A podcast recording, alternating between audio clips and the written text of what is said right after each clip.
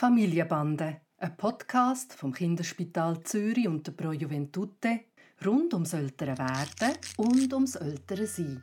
Heute zur Frage, was machen, wenn das Kleinkind noch nicht durchschläft. Hi Papi. Hi Noah. Der Tani ist gleich anderthalb und ich glaube, ich kann wirklich noch an meinen Fingern abzählen, ähm, die Menge von Nächten, die wir in diesen anderthalb Jahren ganz durchgeschlafen haben. Weil es funktioniert einfach immer noch nicht mit ihm. Nacht für Nacht ruft er uns. Und wir kommen und er steht im Bett. Und wir haben aufgehört, ihm die Flasche zu geben. Und wir haben aufgehört, ähm, was auch immer, irgendwie hätscheln und vertätscheln. Und gleich funktioniert es einfach nicht. Und ich frage mich, also, was können wir noch machen, einerseits. Und andererseits, hast du mir früher immer gesagt, man sollte die Babys in der Nacht nicht schreien lassen. Und meine Frage ist, ob das eigentlich immer noch gilt oder ob wir ihn jetzt einfach schreien lassen bis er lernt, dass er dann aufhören uns rufen. Oder hast du da irgendwelche anderen Ideen? Also ich merke, wie schnell man vergisst, wenn man mal wieder durchschlafen kann, wie schlimm die Zeit war. Und wenn du mir jetzt das so erzählst, dann äh, ahne ich einfach wieder oder erinnere mich äh, wieder, wie anstrengend die Zeit war. Ich, ich weiß, dass du es weißt, aber ich werde dir gleich einfach nochmal sagen, im Prinzip mache ich gar keine Schlafberatung, bevor ich nicht ein Schlafprotokoll gesehen habe, weil die Menge von Kindern ist sowas von unterschiedlich, dass man eigentlich einfach das in Betracht ziehen muss. Ich weiß jetzt, dass Menge du mir sagst... von Kindern? Nein, ja, die Menge von unterschiedlichem Schlaf, also wie unterschiedliche Kinder schlafen können. Ah, oder? Ah, das ist okay.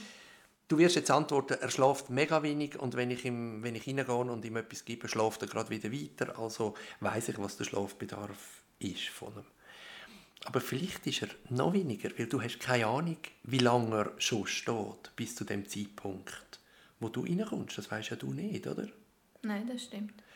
Und darum würde ich nochmal ein Schlafprotokoll machen. Man sieht immer wieder Sachen daraus. Und da gibt es etwas ganz Lustiges. Der Professor Largo hat einmal nachweisen dass allein das Ausfüllen von einem Schlafprotokoll bei einem Drittel von allen ausfüllenden Eltern zu einer signifikanten Verbesserung vom Schlafen vom Kind führt.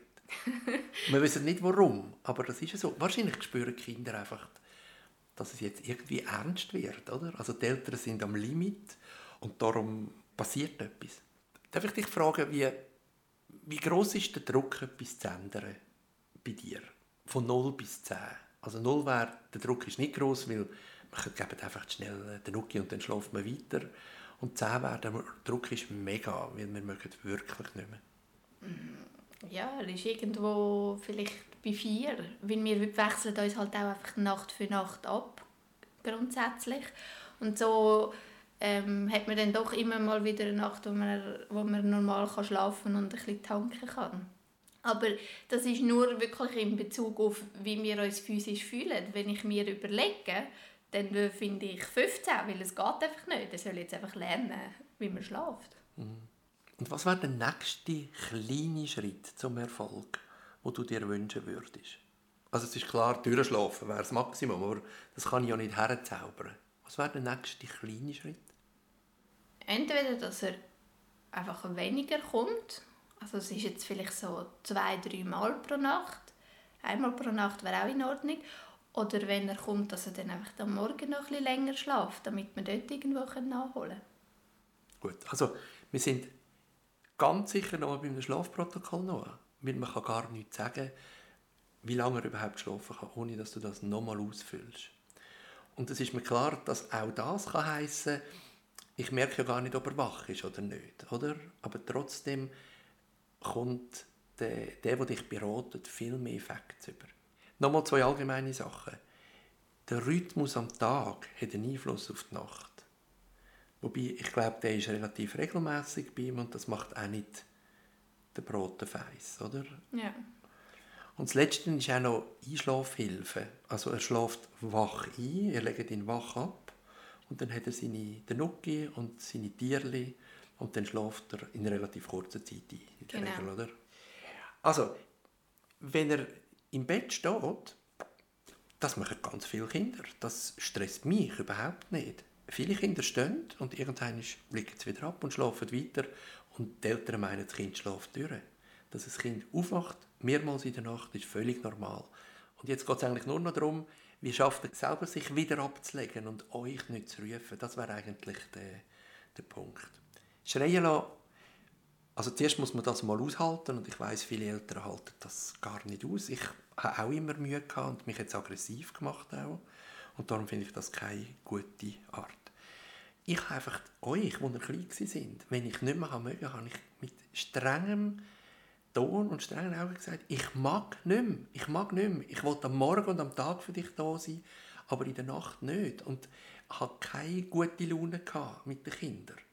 Und habe sie zwar habe ich umgedreht und das gemacht, was nötig ist, aber ich habe überhaupt keine Zuwendung gegeben im Sinne von, dass das Kind das Gefühl hat, oh, das ist jetzt noch lässig mit dem Papi. Und wenn man das lang genug auf diese Art und Weise durchzieht, dann merkt es das Kind. Und es ist tatsächlich so, wenn du kannst durchschlafen dann bist du am Tag ein besseres Mami. Natürlich, dann mag ich viel besser.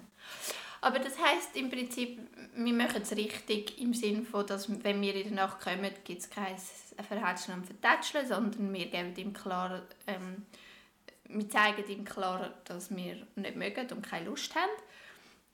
Und alles andere, was verbessert werden könnte, geht nur, wenn wir das Schlafprotokoll ausfüllen und nachher mit dir oder sonst einem Experten anschauen.